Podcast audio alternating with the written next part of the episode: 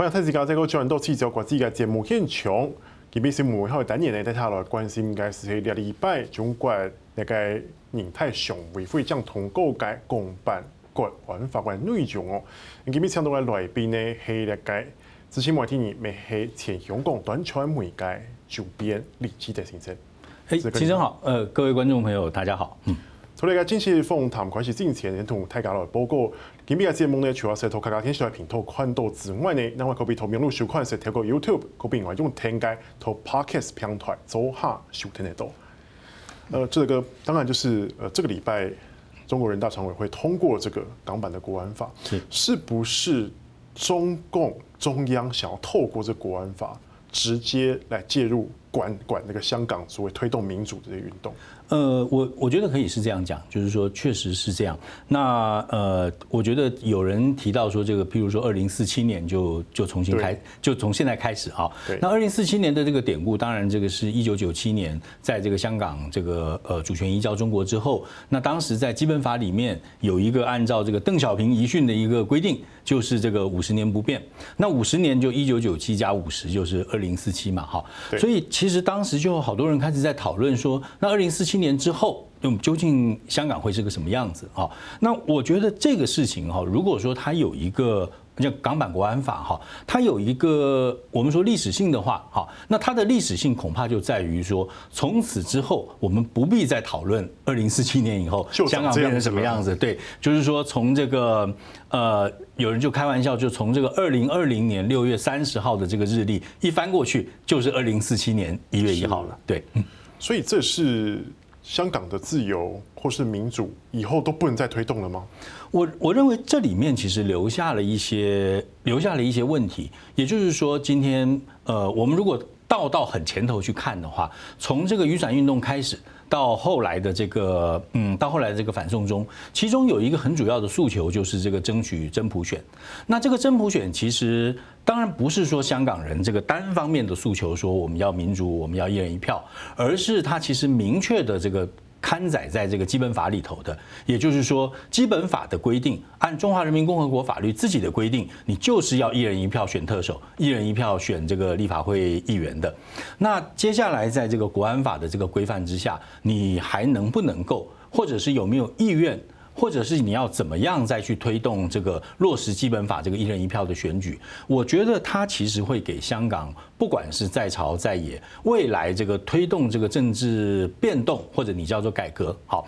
推动这个政治变动的这个路径，都起到这个非常大的改变。但是这个改变是什么？我觉得现在还是一个乱局，或者是各方在还在角力，或者是相互观察。所以跟你刚有提到说，就是从雨伞运动到现在的这个去去年的反送中运动，这样一路下来，当然会让不免联想到这个国安法其实就是针对这些。那习近平想要直接透过这样国安法的设立，来重新形塑香港的样子。呃，这个国安法真是有这样的针对性吗？是，我觉得完全是，就是说其实讲的是对的，就是说这里面哈，我觉得呃，我自己看待这个港版国安法哈，我会用，我觉得它有两个特性，第一个特性就是确实如其人讲的，就是说希望能够借着这个国安法去塑造一个这个呃。我们姑且叫做这个北京领导人心中这个理想的香港。那这个理想的香港是什么呢？有一些人会用一个词叫做这个内地化，或者是叫做大陆化，或者是上海化。就是说，最理想对他们来讲。北京统治者来讲，最理想的香港就是一个像上海一样的地方，它可以持续帮我赚钱，它可以是一个这个短期看来，我们讲强调短期哦，短期看来非常稳定的一个经商环境，但是长期呢是没有民主的，长期呢人的这个创造力，人的这个追求民主的渴望是被压迫的。好，那但是那是长期，那是二十年、三十年以后的事情。那我觉得这个的确是呃国安法的一个非常。根底的一个的一个目的，但是我觉得反过来看，我们刚刚说它有二元性，它的另外一层哈，其实你可以从它里面规定的一些罪名，以及它对于所谓的叛国的这个罪名的想象，你完全可以看到，它所有的想象都是针对二零一九年下半年。所有的这个市民抗议的，不管是和平的，呃，这个接近暴力的，还是这个纯使用暴力的一些手段，他所设定的罪名完全就是针对这些手段。是，举一个例子，昨天，呃，譬如说他们觉得说这个喊口号，在这个游行当中喊口号也不可以有这个叛国口号。对，那大家就开始讲了，那那这个光复香港时代革命算不算叛国呢？你看昨天的这个香港警察在是晚上。就出了一个这个正式的一个声明，说光复香港时代革命就是港独，对，是。但是你从字面上怎么样，你也很难解释出光复香港时代革命就完全等于港独。他可能说我希望香港更好啊，呃，对对，或者是说我恢复什么什么香港人的荣光啊什么的。但是你你就可以看到，就是说今天这个立法的这个背后有一个非常仓促的针对性。那这个仓促的针对性，所针对的就是二零一九年所有这些让当时的香港政府一筹莫展的抗议手段。那这样看起来的话，就是如果如果没有二零一九那一段，就不会有国安法吗？还是这个只是只是把它进程提前了？您觉得？我觉得，如果要论短期原因的话，的确是来自于二零一九年的的的那个抗议。哦，就就的那也不是那一个，就是那那半年的那一系列的抗议，我认为确实确实是他立这个国安法的一个原因，因为在中国本身设定的这个治理路线图上面，哈，关于这个中国呃香港作为中国的一部分，然后香港要必须要承担这个维护中国国家安全的义务，是应该落实在这个基本法二十三条，基本法二十三条这个里面有规定，香港特区政府应该自行立法。然后去规范一些这个危害中国国家安全的事情，所以在本来的这个制度设计上面，应该是香港特区政府自行立法。所以这里头其实你也可以看到，就是说，呃，国安法的这个一个很大的背景，或者说他几乎要说出来的一个背景的一个动机，就是认为在香港现代的政治体制之下，不管是二十三条自行立法，或者是一些其他的这个维护中国国家安全的一些法律。是处在一个没有办法自行立法，然后基本瘫痪的状态下。我们讲的是站在北京的观点，好，因此我才需要借着这个中国全国人大的这一个激进独裁的体制来这个越俎代庖，这样。嗯哼，那你刚刚有讲到说，就其实它里面的每一个每一个罪四大罪状嘛，颠覆国家政权啦，然后呃勾结国外势力啊这些，哎，它就很针对性。那基本上这个刑期最高好像有到无期徒刑这么高，每每一个罪的刑期都可以到都会到无期徒刑。那但是其实。他这样的界定似乎也给了这个香港的行政当局，甚至中共中央有很大的解释空间，是是不是有点类似？因为像是白色恐怖了。我觉得第一个就是说，它它的影响哈，我觉得第一个就是如其人讲的，就是说它里面有非常非常大的解释空间。那这个解释空间呢？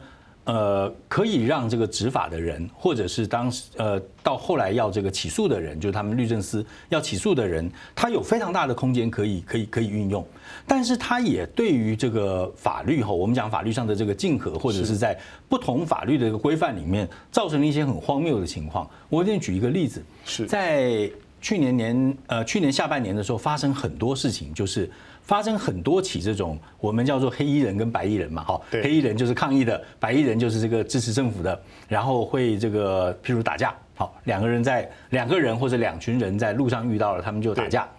那里面哈，港版国安法里面其实有一条哦，就是说你今天呃分裂呃分裂国家，就危害国家安全，造成个人严重伤害的话，这个是这个。国安法的罪哦，就这个是等于是这个危害国家政权的罪。那因此呢，在路上两帮人相遇，黑衣人打白衣人是违反国家安全，是白衣人打黑衣人是伤害罪。就黑衣人把白衣人打得半死是这个危害国家安全，白衣人把黑衣人打得半死哦，大概就是个普通的伤害罪这样。就说他像这样的一个特别接近特别刑法的这样的一个体系，就会造成很多这种看起来其实挺荒谬的情况，嗯。而且言论自由其实也丧失了吗？你觉得有到那么严重吗？呃，我觉得是哦，我觉得言论自由丧失了。而且我举举一个举一个例子，就是那个言论自由的丧失哈，它其实有时候到了一个很荒唐的地步，就是说它里面有一个例子，就是说，呃，你用这个各种的方法造成香港人民憎恨。只有恨哦，就我心里我觉得啊，好堵烂，很讨厌。心里只要有想就犯罪了。对你造成我香，我造成香港人心里面去恨政府，恨香港政府也好，恨北京政府也好，你就是犯罪。对，是。所以他已经，你我们讲说，譬如说言论自由，在外国经常会有有这样的辩论，譬如说我不唱国歌。或者我把国歌乱唱，或者我改编国歌，或者把国旗烧了，像这一类的东西，究竟是这个言论自由，还是这个所谓的这个叛国罪？那但是在香港，你就接下来你根本不可能指望有这种空间，就是说，哪怕是在七月一号，你看出了一个情况，就是说他连。展示一个这个香港独立的旗，他没展示出来，带在背包里面被搜出来都算了。对，就是你，你只要持有，你就会被认为是。但是今天在我们知道，在譬如说在请台湾，譬如说刑法一百条之后，或者是在讨论要不要废除刑法一百条的那个前后，我们常常会讲说，譬如说，呃，以台湾来讲，比如台湾独立，好，是，或者是推翻国民党。如果我是以这个书面的倡议。或者我这些演讲，我使用的所有的都是和平的手段的话，那它当然是言论自由的一部分。你要救我的动机，我当然是要推翻政府。但是只要我的这个手段是和平的，我不采用这个恐恐怖手段的话，那呃应该都在言论自由的保障范围之内。好，是。但是呃从此之后，你大概在香港你就不可能寄望这件事了。嗯。另外，这个法管的范围好像也管很大。他好像原来是人家说这叫宇宙法，为什么？因为他第三十八条，他其实他蛮蛮关注的，说我只要在境外非港人士，只要有呃推动以上这四条罪状，是都符合他的管辖范围。只要上了香港航空器或是过境香港，可能都会被抓。是，我觉得就开开个玩笑吧，就是说你将来呃。譬如说，这个总这个这个总统 Trump，我们也不知道希不希望他到年底连任了哈。假使他没有连任，然后这个，然后这个呃这个，因为没有连任嘛，就心情不好，然后就到香港去这个散散心，你就可以抓他。因为因因为因为因为 Trump 就就完全是一个被认为这个支持香港独立的人嘛。而且他推特好像也发过了嘛。呃，对对对对对，所以所以这个连 Trump 都可以抓，所以大概也没有人可以可以幸免了哈。但我觉得这样讲就是说。今天他的这个把管辖权放的这么宽泛哈，坦白讲，台湾人应该还要挺习惯的。就是说，因为在当年的这个反分裂国家法里面，其实对台湾人一个比较大的影响就是，呃，他没有写的这么直接，但是在反分裂国家法里面提到了台湾人有维护国家统一的义务，是包括你我在内都有。好，那因此这个就可能会被解释为，如果说我们今天这个。呃，好吧，就这期节目吧，好放 YouTube 还不赶快下掉？然后呢，你可能被认为说啊，你这这这两个人就这个主张台独，他就可以用这个反分裂国家法来追追溯台湾人。好，那其实现在来讲，其实也只是把这个概念扩张开来。扩张到这个所有的这个外国人，好，这是第一个。但是你说他真心的想要去把 Trump 抓起来拿去关吗？或者是说包括外国人在内，那个肯定要引起很大的这个外交纠纷。但是你所以你可以看到，他真正的目的其实埋在后头的条文里头，就是说，今天如果外国人有这个情况，而我又决定不审判你的话，好，不起诉不审判你的话，我可以把你驱逐出境。我觉得这才是他真正要的这个法治上的武器了哈。虽然他真正要把一个外国人赶出香港，好像也不需要什么理由，但是今天他如果有一个这样的理由的话，那他在做起这个事情来，将来不管是这个国外的 NGO，不管是外国的记者，乃至于这个使领馆的职员，那要你离开香港的话，他就可以引用这个条文，倒不会真的把你抓起来。我想，嗯这个我们先休息一下，我们等下继续聊。能继续来协困一下，刷下来能继续过来关心一下香港街情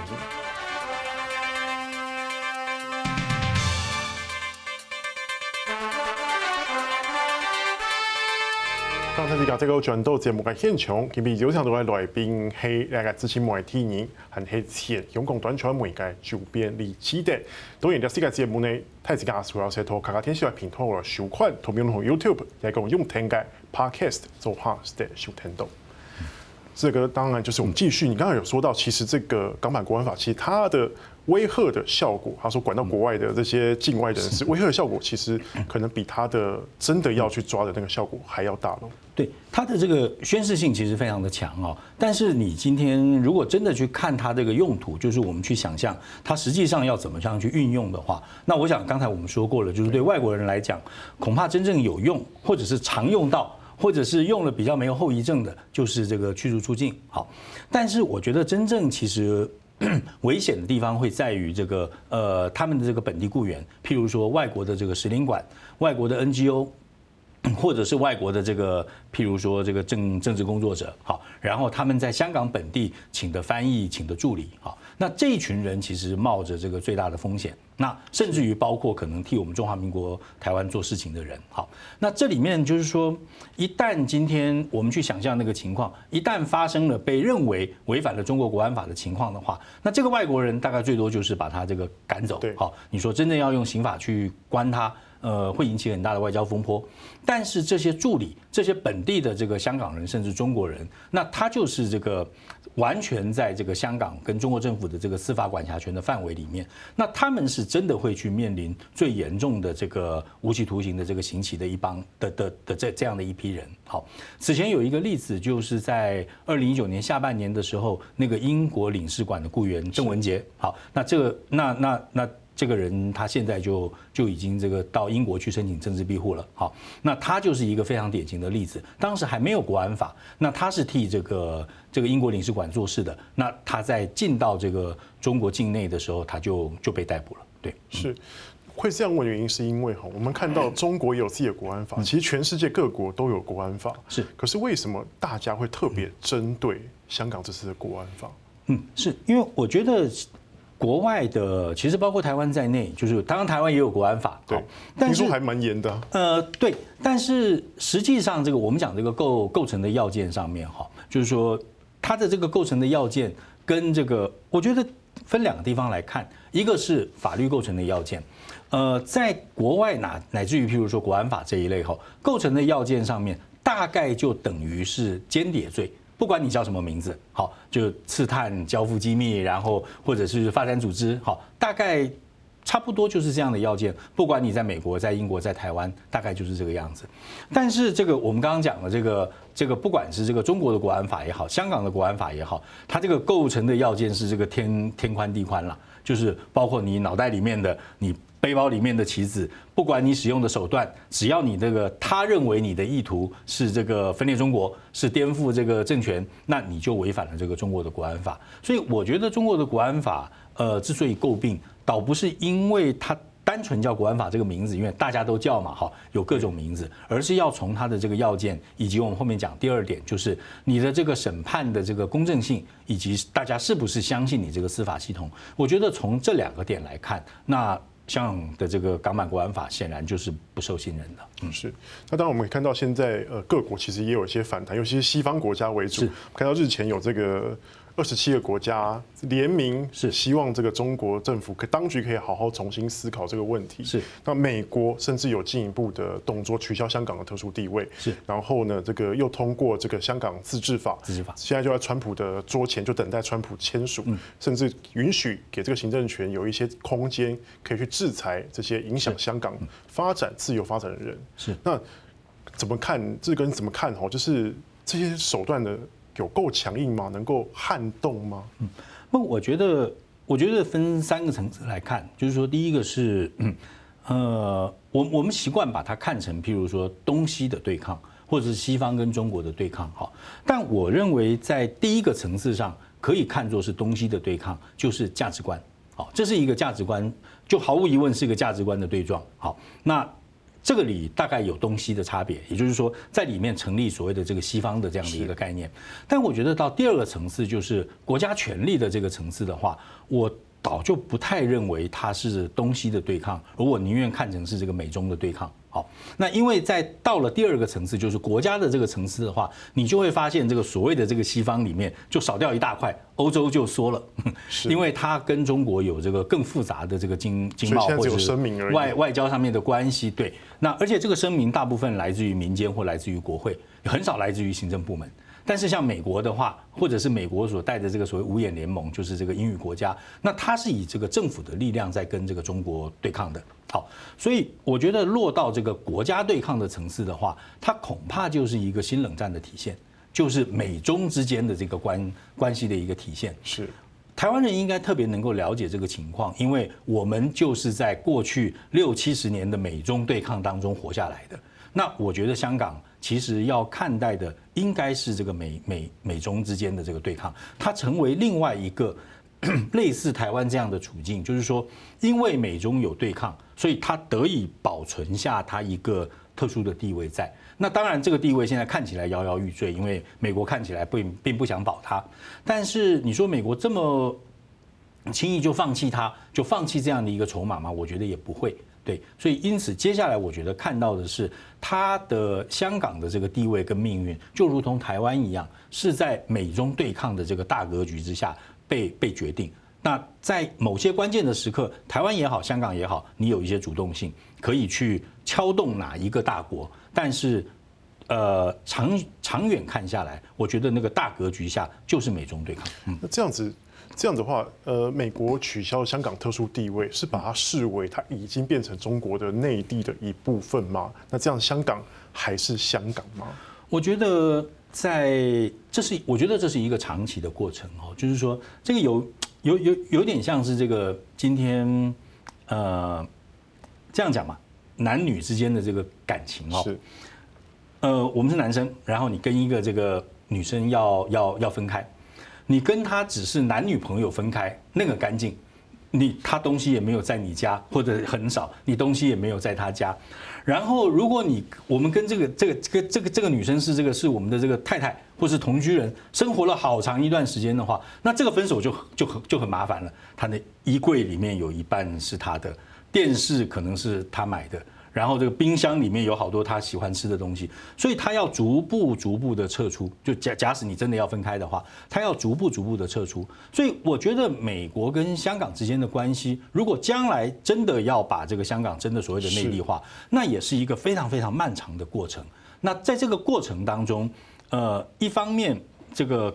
抽抽离跟香港的关系，而另外一方面，在这个抽离的过程当中，借着你还在里面的这个力量，其实还是可以发挥外交或是战略上的对抗。嗯，那有人也蛮担心说，未来这个呃香港的金融地位，因为是像英国经济学人在这个法才刚。露出风声之前，有曾经评估过它会是一个核爆击的影响。是，可是他后来他现在又评估说有三个指标来做一些衡量，好像它的衡量又稍微趋于保守一点了。那志德哥怎么看？那我觉得这看短期因素跟长期因素。就短期因素会不会有这个国际炒家去去这个大量的放空港币，然后乃至于去狙击港币？那这个是一个。到目前为止，就有有一点像这个大家吊在头上的一把剑一样的，就是说大家都在看这个事情会不会发生，或者有没有人要去做它。好，那这个是一个短期因素。但是我觉得长期因素的话，我觉得这个有一点像，有一点像从两千年前后开始，这个制造业逐步逐步流出中国。离开中国这样的一个态势，你说今天中国是不是制造业大国？还是是？但是比起十年前、十五年前，那已经差很远了，因为种种的因素，所以开始已经跑到越南、跑到印度、跑到马来西亚、跑到别的地方去。好，那所以，所以这个时间维度，恐怕除非发生我们讲的这个短期因素，否则的话，香港这个国际金融的地位，大概在呃这个十年、二十年前后。大概都跟现在感觉没有什么太大的差别，但是它逐逐步的流出到新加坡、到东京、到其他的地方去，慢慢的生成，去满足其他的这个资本市场的需求。我觉得这个趋势是从呃这个二零二零年国安法就开始启动了，对。但是我们什么时候会看到它很显著的效果？那那个时间可能是五年、十年。嗯嗯。所以说，志根这样子看来的话，香港国安法的实施是一法。定向僵，还是各种纷扰会不断的继续发酵？我觉得这样讲吧，它它某种程度，它也许终结了二零一九年的所有的纷扰，所谓的因为那些太阳大概都不会再出现了，因为这个法律就是针对的那些那些抗议行动嘛。好，但是就如同我们刚刚讲的，它接下来它会开启各种其他的纷扰，对。但是你说定香江，我觉得如果真的有。定这个概念的话，就是我们在节目一开始讲的，就是说大家从此以后不用去想象二零四七年长怎么样，就现在这样，就从现在开始。那现在开始会不会如北京想象的就一帆风顺？我觉得也不会，因为它会开启接下来在国安法体制下的这个香港的这个各种纷争。嗯，所谓的纷争，呃，举一个例子，譬如说在这一次哈，呃，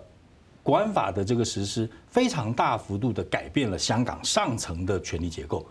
以前我们看到香港就是任特区政府，港人治港，高度自治。对，那港人治港的这个代表就是这个特区行政首长，我们叫特首林郑月娥，由他来带领这个香香港政府。然后大家记得，现在大家对这个单位比较熟悉的，就是从韩国瑜走进去以后，这个地方叫这个单位叫做中联办，中央政府联络办公室。但是大家认为他是这个地下特首，但是现在有真的有这个地上特首，譬如国安委员会的国家安全顾问，这个人在香港的上层权力结构里面，他占什么样的角色？我觉得这个都是非常值得观察的。对，好，志哥，谢谢您，谢谢。嗯，